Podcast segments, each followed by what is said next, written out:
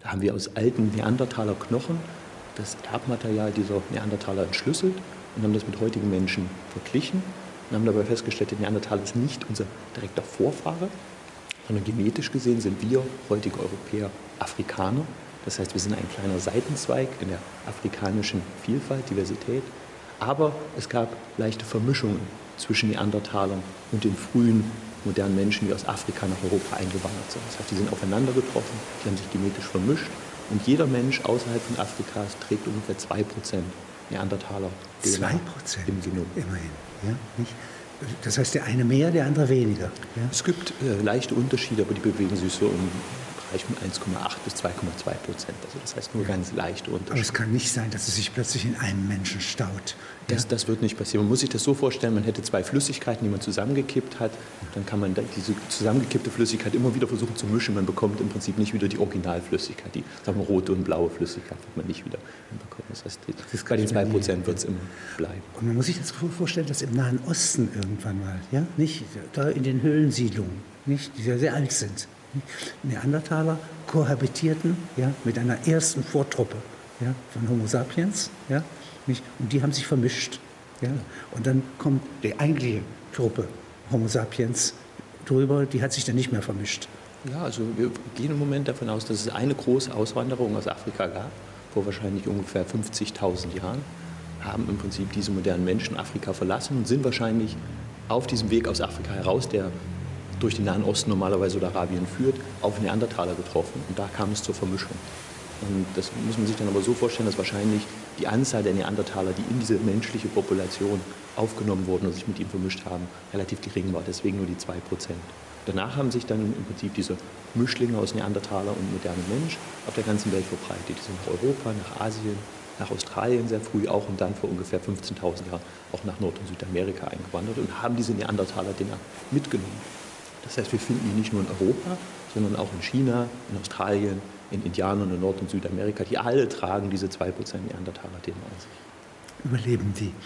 Und äh, wenn Sie mal weiter beschreiben, so eine äh, Ausbreitung, schreiben Sie einmal, die geht nicht so, dass da Karawanen kommen, ja, nicht, oder Wanderzüge, ja, sondern so 15 Kilometer, äh, ja, oder 30 Kilometer mal, ja, äh, dringt die nächste Generation vor, ja, weil mehr Junge da sind und da gibt es einen Exodus.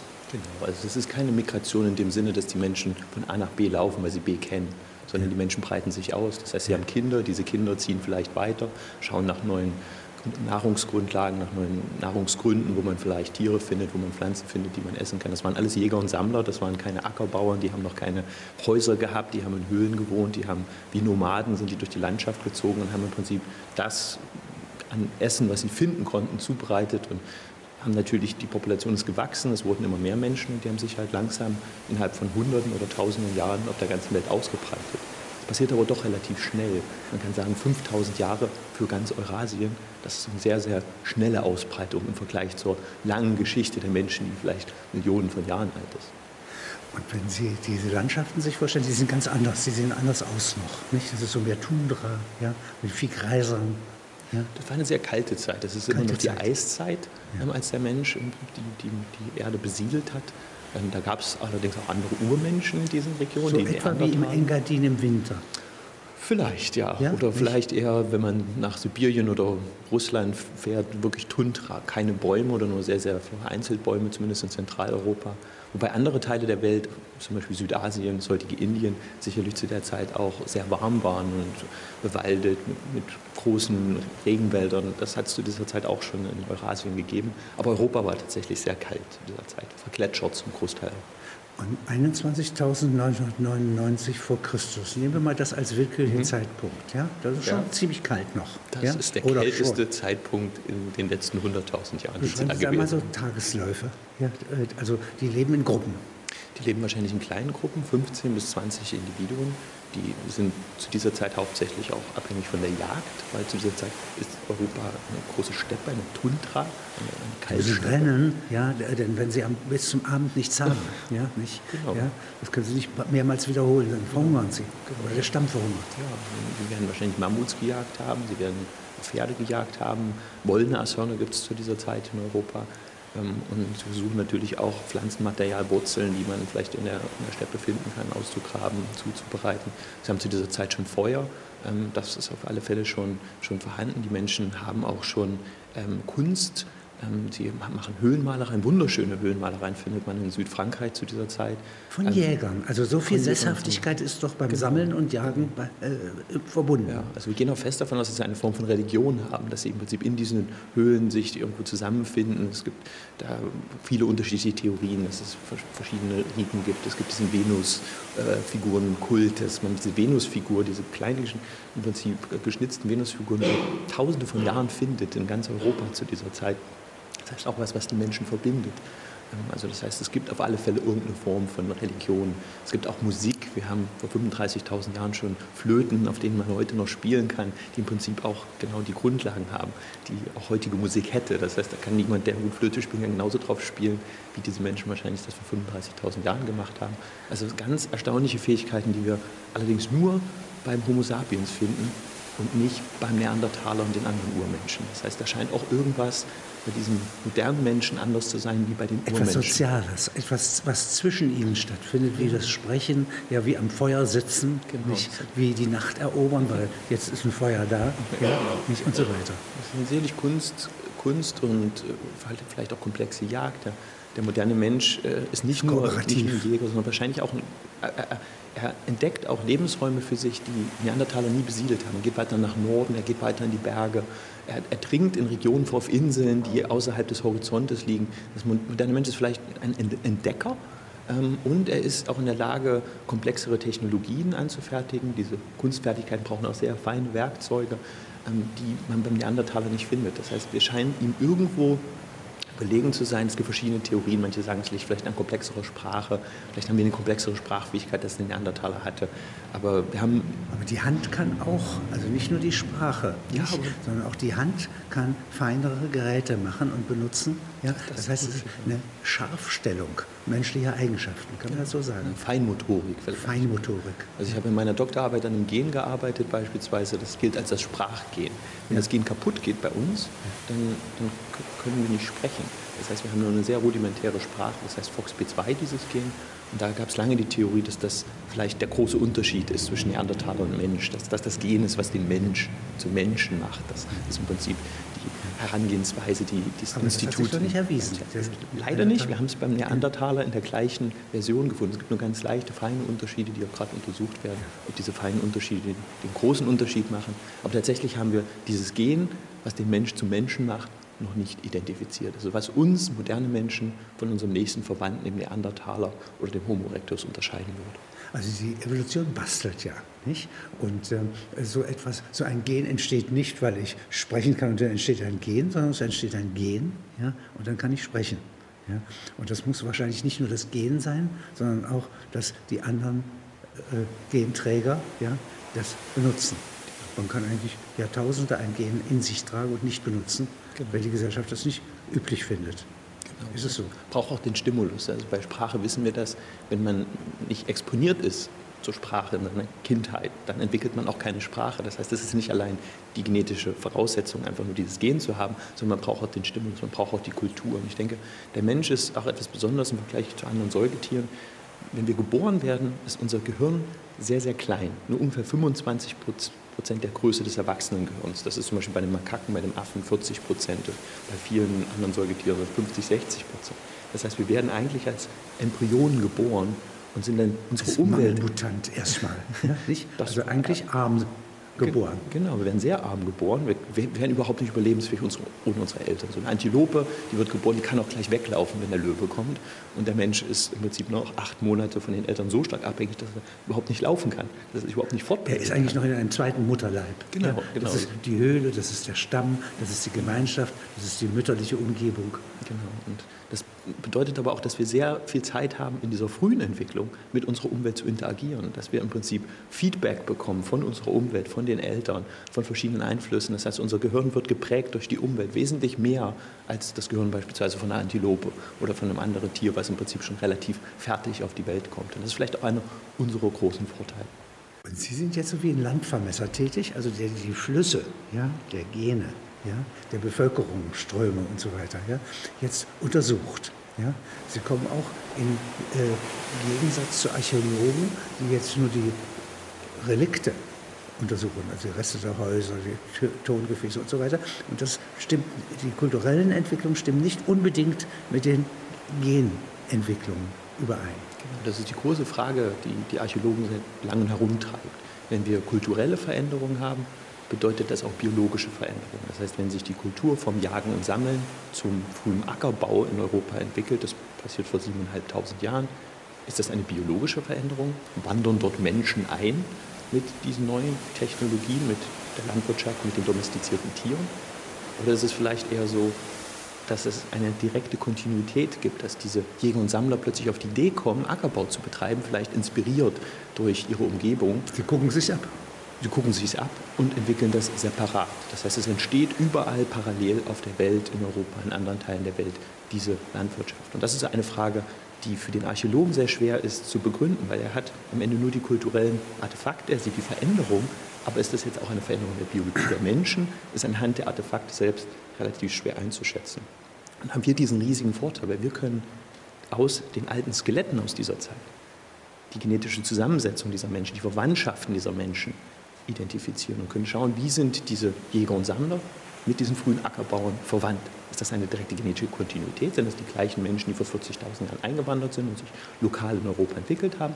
Oder ist es eine neue Population? Und damit haben wir uns sehr intensiv beschäftigt in den letzten Jahren und konnten tatsächlich zeigen, dass diese Ackerbauern genetisch fast identisch sind mit Ackerbauern aus dem Nahen Osten, aber komplett anders sind wie die Jäger und Sammler, die nur 500 Jahre zuvor in Europa gewohnt haben. Das heißt, wir können zeigen, dass eine immense Einwanderung. Das sind Menschen aus dem Nahen Osten, wo der Ackerbau sich am frühesten in Eurasien entwickelt hat, vor ungefähr 11.000 Jahren, eingewandert mit dem Vieh, mit dem Ackerbau, haben sich hier niedergelassen und haben die lokalen Jäger und Sammler hauptsächlich verdrängt, ein bisschen vermischt auch, aber zum großen Teil verdrängt. Das heißt, viele, viele Menschen sind nach Europa gekommen, haben ihre Gene mitgebracht, haben die Technologie mitgebracht, haben Innovationen mitgebracht. Und das ist natürlich auch was, was, was ganz wichtig ist, denke ich, dass auch immer mit diesen Wanderungen sicherlich auch immer neue Technologien, neue Innovationen von A nach B kommen. Aber wir sind in dem Hinsicht mit den Syrern, die jetzt zu uns kommen, mhm. ja, äh, enger verwandt, als wir meinen.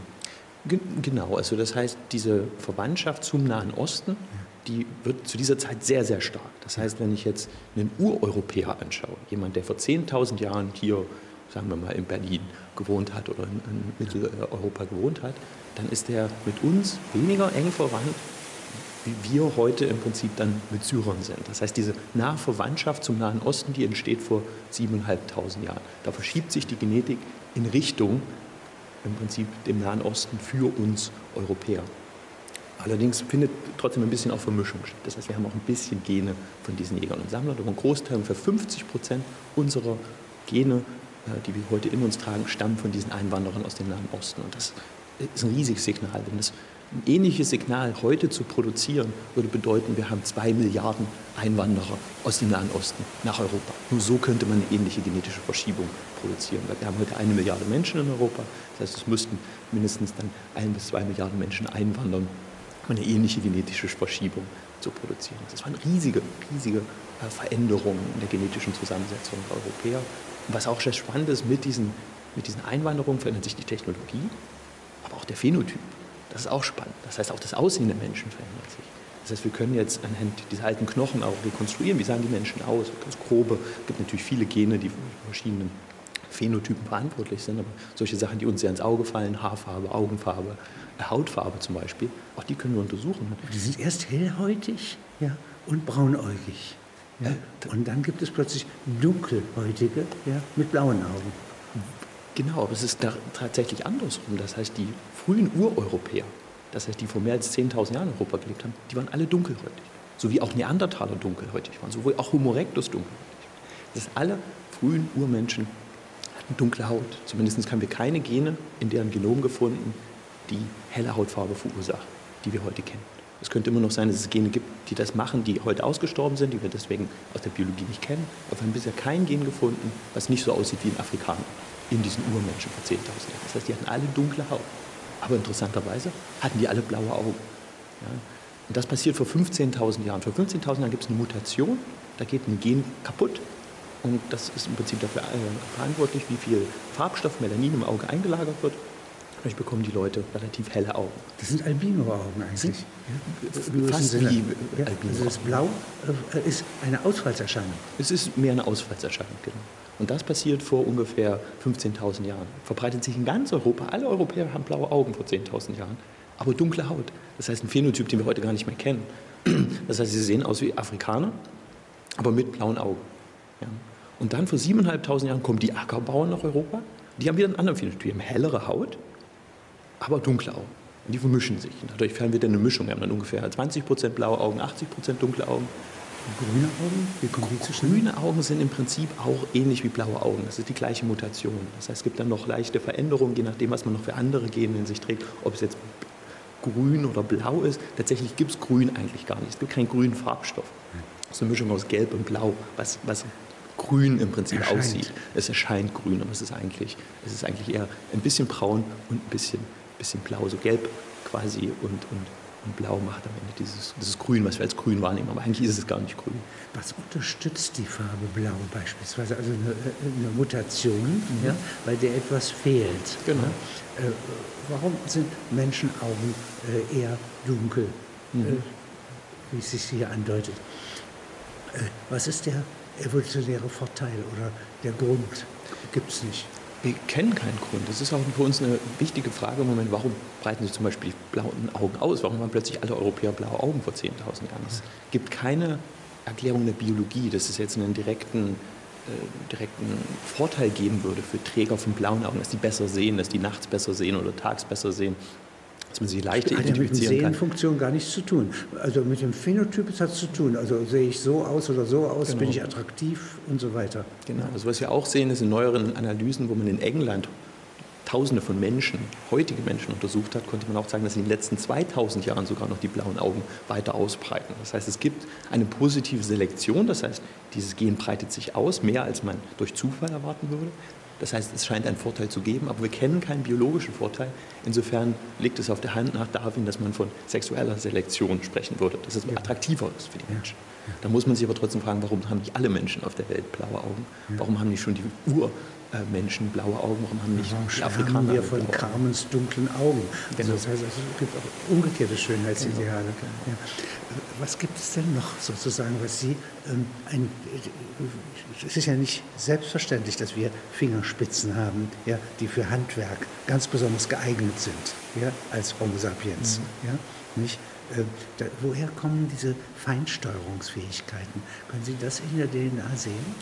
Das können wir leider noch nicht sehen. Da fehlt uns der Vergleich zu Urmenschen, die, die diese Feinfertigkeit nicht haben, die beispielsweise Daumen haben, die weniger im Prinzip flexibel sind wie unsere Daumen. Wir haben diese tollen Greifdaumen, wir haben im Prinzip diese Finger, die wirklich auch feine Werkzeuge bedienen können. Das hat aber auch schon der Neandertaler. Zumindest können wir von der Morphologie kaum Unterschiede in der Hand zwischen Neandertaler und modernen Menschen feststellen. Und, und selbst der Homo erectus hat im Prinzip Hände und eine eine Statur und einen Körper, wie wir ihn heute auch haben. Das heißt, man müsste noch weiter zurückgehen in die Prinzip Vergangenheit. Man müsste ähm, beispielsweise Australopithecus, Adipithecus, das heißt ganz frühe ähm, Urmenschen untersuchen, die vielleicht noch mehr so eine Übergangsform sind zwischen Menschenaffe und, und, und Mensch. Das heißt ganz frühe Urmenschen. Allerdings haben wir von denen im Moment keine Gene. Das heißt, von denen haben wir, haben wir nur Knochen, können wir die Knochen untersuchen aber wir haben keine DNA mehr in den Knochen, die wir aus den Knochen isolieren können. Weil um das, das zu alt ist. Das ist die, die DNA kaputt gegangen. Genau, das sind einfach wirkliche Fossilien, das sind Steine. Ja. Da ist quasi kein organisches Material mehr drin. DNA erhält sich vielleicht so eine Million Jahre unter idealen Bedingungen. Das älteste Genom im Moment stammt von einem Pferd aus Alaska. Das ist 800.000 Jahre alt. Aber wir können wahrscheinlich nicht viel weiter in der Zeit zurückgehen. Das heißt, Aber so weit können Sie zurückgehen? So weit können wir doch, wie gesagt, im Permafrost Alaskas.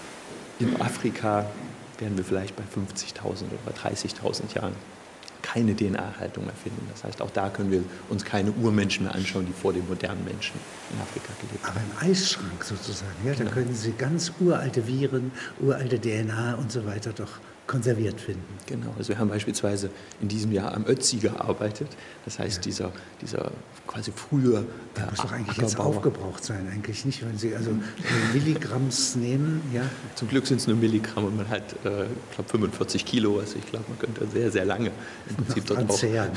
dran zehren. Es gibt nur wenige kleine Proben, die auch wirklich unter, unter feinsten Bedingungen genommen werden. Wie viel brauchen Sie da etwa? Ähm, wir nehmen für so eine Extraktion ungefähr 50 Milligramm. Das ist im Prinzip ein bisschen größer als eine größere Brotkrumen. Also das ist so wie vielleicht eine Stecknadelkopfgroße Probe. da haben Sie alle Informationen schon drin. Da steckt das ganze Genom drin. Das heißt, der gesamte im Prinzip Bauplan der, der Zellen und dann im Prinzip auch des Körpers ist ähm, in einer solch kleinen Probe unter diesen guten Bedingungen noch zu finden historisches Mikroskop, was Sie da haben. Nicht? Ja. können so eine Art genetische Geschichte betreiben. Das ist so ein neuer Wissenschaftszweig. Genau, ja. Das heißt, ich, ich, sage manchmal, es ist ein bisschen so, als ob wir eine neue Bibliothek gefunden haben. Ja. Zum Beispiel die versunkene Bibliothek, die wir gerade beginnen zu lesen. Ziffern. Lesen in diesen alten Genen und können aus denen genetische Geschichte rekonstruieren, die anders ist wie geschriebene Geschichte. Geschriebene Geschichte ist sehr subjektiv. Da gab es Menschen, die haben das in Auftrag gegeben. Das sind häufig dann auch Gewinner. Das sind häufig bestimmte Der Sieger Eliten. schreibt die Geschichte. Genau. Und, und, wir können im Prinzip auch Menschen ein Wort geben, den Millionen von Menschen, die nichts niedergeschrieben haben, nichts hinterlassen haben oder auch Gruppen auf der Welt, die überhaupt keine Geschichte hatten, wie beispielsweise Aborigines in Australien oder ähm, Indianerpopulation in Nordamerika oder in Teilen von Südamerika, wo es einfach keine geschriebene Geschichte gibt. Ja, das lässt sich im Moment über Europa in die Welt gewandert. Spekulieren, was den modernen Menschen ausmacht. Was haben wir, was im Prinzip die anderen Urmenschen nicht hatten? Wir sind sehr erfolgreich. Innerhalb von wenigen tausend Jahren breiten wir uns auf der ganzen Welt aus. Wir besiedeln Amerika das erste Mal. Aber nicht objektive Eigenschaften nur, sondern auch Motive. Ja? Man braucht Motive. Wo kommt dieser genau. Stachel her? Genau. Ja, nicht Dieses der, Entdeckergehen. Ja, ja. Das, das kann man fast vermuten. Der moderne Mensch ist der erste im Prinzip unter diesen ganzen Urmenschen, der sich dann auch über den Horizont hinweg bewegt, dass er sozusagen auch im Pazifik auf Inseln ansteuert, von denen er gar nicht weiß, dass sie existieren, die er auch nicht sieht. Es ist einfach, eine Insel, vielleicht den Gibraltar zu überqueren, wenn ich auf der anderen Seite die Iberische Halbinsel sehe oder Afrika sehe. verstehen, ja. Aber tatsächlich eine Insel versuchen zu finden, die Osterinsel, die 3000 Kilometer im Nichts ist. Was bewegt einen Menschen, sowas zu tun? Das ist auch vielleicht schwer zu verstehen. Auf der anderen Seite gibt es viele Abenteurer, die die Arktis überqueren, die Berge besteigen, die diesen Drang haben, vielleicht etwas Neues zu entdecken. Ich denke, das ist was auch, was den Menschen irgendwo, in, in, auch selbst in historischer Zeit, immer wieder angetrieben hat, neue Entdeckungen zu machen. Und das ist jetzt sozusagen die, die, zweite Stelle, die Sie aus der DNA nicht entnehmen können, ohne weiteres. Ja? Das ist diese sozialen Impulse, ja, die bei Kombinationen ja, der Genträger ja. nicht entstehen. Genau. Also zwischen denen. Wir sind noch sehr früh im ja. Prinzip soziales Verhalten ja. an, aus den Genen abzulesen. Ich denke, das wird uns wahrscheinlich in den nächsten 20 bis 30 Jahren noch sehr stark begleiten, ja. versuchen aus den Genen auch etwas über Sozialverhalten zu lernen, weil es ist natürlich immer eine Komponente aus der Biologie, aus im Prinzip das, was man von Natur aus mitbekommt, aber auch das, was man, was man lernt. Man ist exponiert mit verschiedenen Menschen in seiner Kindheit, die einen ganz stark beeinflussen, die auch das Verhalten beeinflussen. Und äh, man weiß, jemand, der in Papua-Neuguinea geboren ist, aber in New York aufwächst, der wird ganz anders sein wie jemand, der, der in Papua-Neuguinea geboren ist und dort aufwächst. Die werden ganz andere Menschen sein, ganz anderen Eigenschaften, ganz anderen Möglichkeiten. Aus demselben Genpool. Aber es sind die gleichen Gene. Genau. Und wenn Sie jetzt mal so Ihre Forschungsarbeit beschreiben, wie, wie Sie da arbeiten, also sagen Sie mal aus der jüngsten Zeit ein Beispiel. Ja, also wir holen uns zum Beispiel Knochen. Das heißt, im Moment arbeiten wir beispielsweise am Pazifik. Das heißt, wir möchten untersuchen, wie wurde der Pazifik von den frühen Menschen besiedelt. Das ist vor ungefähr drei bis drei, dreieinhalbtausend Jahren passiert. Da finden wir die ersten archäologischen Spuren. Wie das machen Sie das?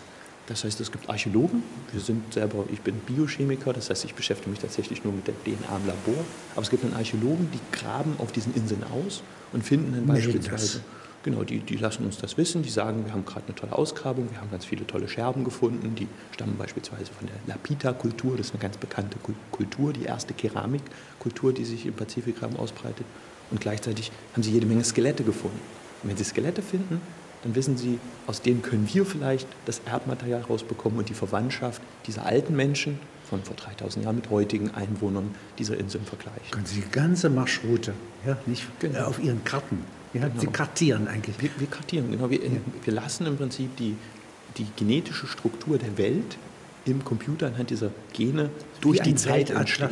ja, früherer Bewegungen unserer Vorfahren. Und jetzt können Sie sagen, aha, das kommt hier her. Das können Sie schon sagen. Es ist unglaublich, wie hoch die Auflösungsfähigkeit ist anhand nur der DNA. Das heißt, wenn ich Ihr Genom zum Beispiel rekonstruiere, wenn ich mir das im Computer angucke, mit heutigen Menschen Europas vergleiche, kann ich Sie relativ gut auf die Europakarte positionieren, solange Ihre Großeltern aus der gleichen Region kommen. Das heißt, wenn Ihre Großeltern aus Moskau und aus Spanien kommen, dann sind sie eine Mischung und ich kann sie nicht richtig ähm, im Prinzip einsetzen. Man kann tatsächlich aus den Genen Landkarten rekonstruieren, weil es natürlich klar ist, dass man mit jemandem, in dem man in der Nähe wohnt, mehr genetische Verwandtschaft hat, weil es wahrscheinlicher ist, dass man sich mit der Person fortpflanzt, als mit jemandem, der weit weg ist. Und so kann man tatsächlich aus den Genen, man hat das bereits vor zehn Jahren das erste Mal gemacht, aus 3000 heutigen Europäern die Europakarte rekonstruiert, nur an, anhand der Gene. Und das sieht wirklich aus wie die Europakarte. Man sieht die Iberische Halbinsel, man sieht die, äh, die Halbinsel Italiens, man sieht verschiedene,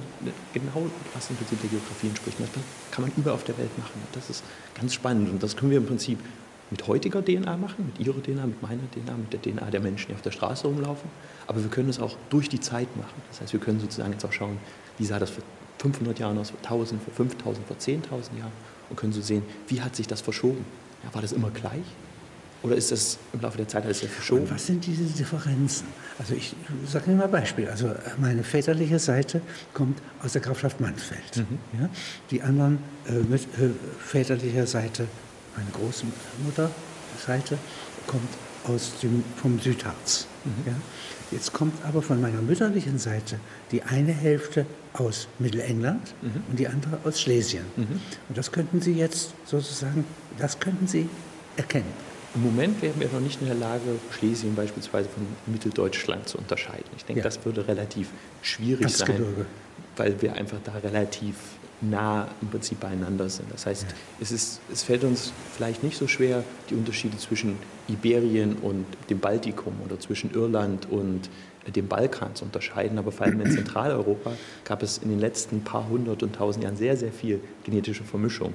Das heißt, da findet man nur leichte Unterschiede. Aber tatsächlich waren wir beispielsweise in einer Studie dieses Jahr in der Lage zu berechnen, wie viele Angelsachsen sind nach England eingewandert vor 1500 Jahren, haben die Sprache, haben die Kultur sehr stark beeinflusst Englands, Großbritanniens. Und, und solche doch relativ nah verwandten Populationen wie Norddeutsche und im Prinzip eisenzeitliche Engländer ließen sich dort in dieser Studie relativ gut voneinander trennen. Für Schlesier und Erzgebirge oder andere Teile Mitteleuropas haben wir das jetzt noch nicht durchgeführt. Ich denke aber, wenn wir in den nächsten Jahren mehr alte Skelette untersuchen, mehr wissen, wie die genetische Zusammensetzung dieser Population vor 500 oder 1000 Jahren war, sind wir irgendwann sogar in der Lage, solche feinen Unterschiede ähm, zu untersuchen. Aus was besteht diese DNA? Das ist ja äh, enorm viel eingemeindete Viren, die früher der Abwehr dienten. Nicht? Äh, vieles, was, wo sie die Funktion ziemlich gut erkennen können und manche, wo sie einfach sagen, das ist historisch, das ist vielleicht Schrott, ja, Genau. das ist übrig geblieben. Beschreiben Sie mal so eine. Eine DNA ist im Prinzip wie ein, wie ein langes Wort, muss man Ja. sich das vorstellen. Ja? Dann hat das im Prinzip nur vier Buchstaben, A, C, T und G, und hat 3,5 Milliarden von diesen Buchstaben. Also das ist eine sehr, sehr lange Reihenfolge im Prinzip von, von diesen einzelnen Buchstaben, von diesen Basen. Und dann gibt es ähm, Abschnitte in der DNA, wo diese A, C, Ts und Gs für Proteine kodieren. Das heißt für die Bausteine, aus denen der Körper zusammengesetzt ist, aus denen die Zellen zusammengesetzt sind. Das sind aber nur ungefähr 1,5 Prozent unseres Genoms, die Gene sind. Das heißt, die tatsächlich für die Bausteine kodieren. Die restlichen 98 Prozent sind einmal regulativ, das heißt, die regulieren, ob die Gene angeschaltet oder abgeschaltet werden. Das heißt, wenn ich zum Beispiel Hunger habe, produziert mein Körper bestimmte Enzyme, weil, weil er möchte im Prinzip gern verdauen, er sucht nach etwas ähm, und produziert Enzyme, die dann wiederum dazu führen, dass ich mehr Hunger entwickle. Ich esse, die Enzyme verdauen die Nahrung oder durch die Nahrung werden beispielsweise diese Enzyme stimuliert. Das sind alles Gene, die an- und abgeschaltet werden in den Zellen, die im Prinzip dann diese Proteine produzieren. Die anderen 98 Prozent, wie gesagt, regulatorisch, aber auch ungefähr 50 Prozent vom Genom wissen wir gar nicht, was es macht. Das heißt, da streiten sich die Genetiker. Ist das jetzt wichtig? Reguliert das? Hat das eine Funktion? Ist das nur Platzhalter? Ist es nur, damit das, die Gene an der richtigen Stelle sind? Hat Oder das früher Schrott? mal vor 50.000 Jahren etwas abgewehrt? Hm.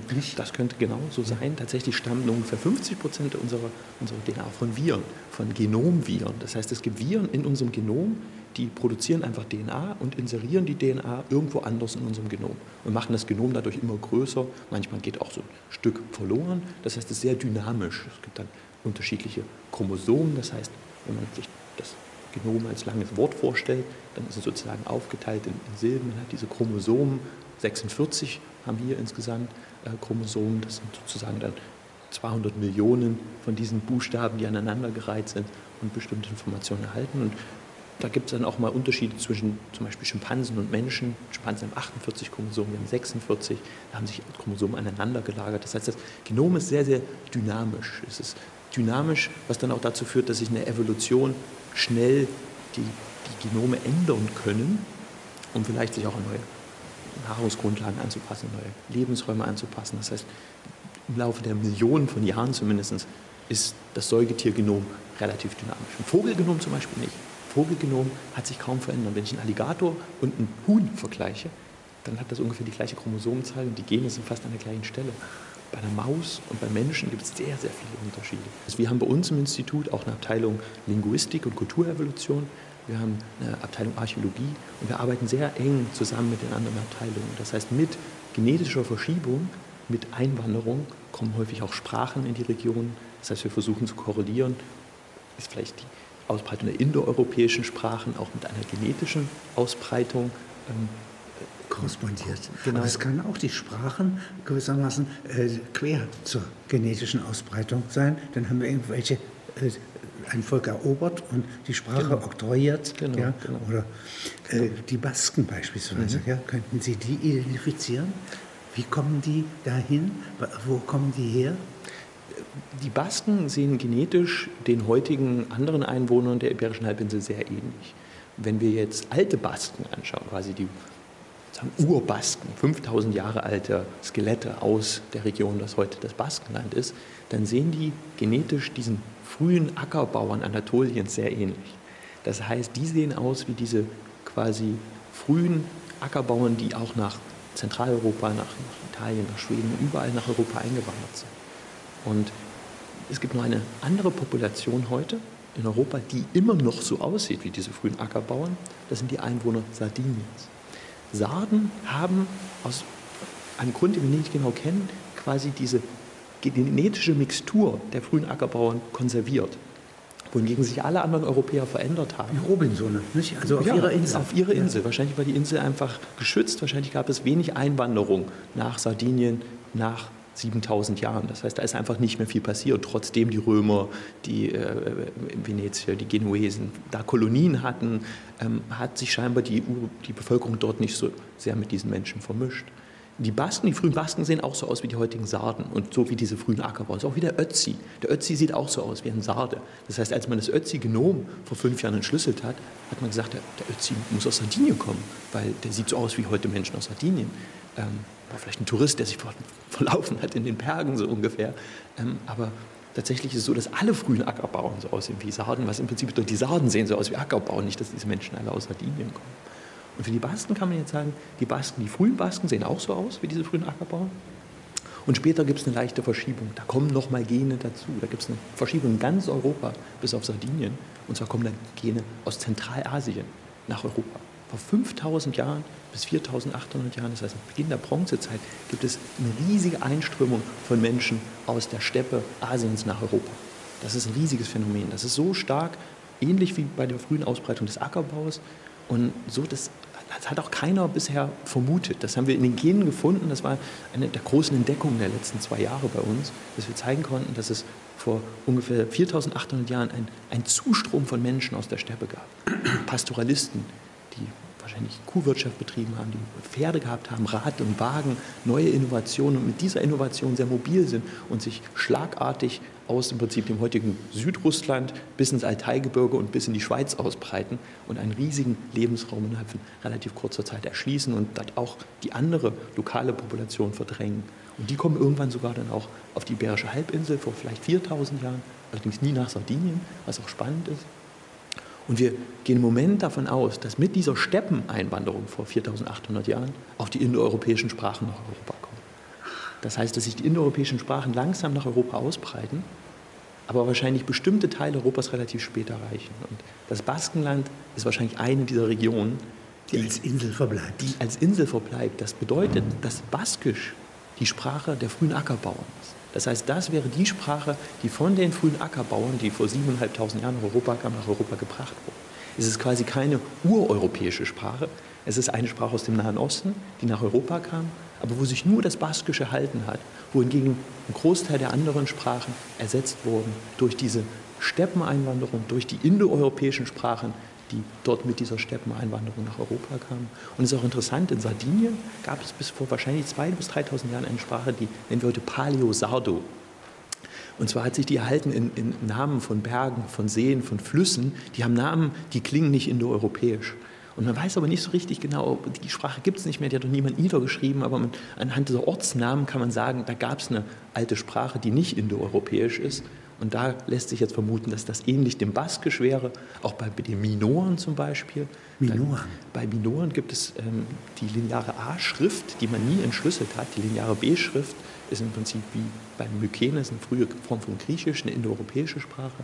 Und man geht davon aus, dass, dass diese lineare A-Schrift wahrscheinlich auch eine nicht indoeuropäische Sprache war.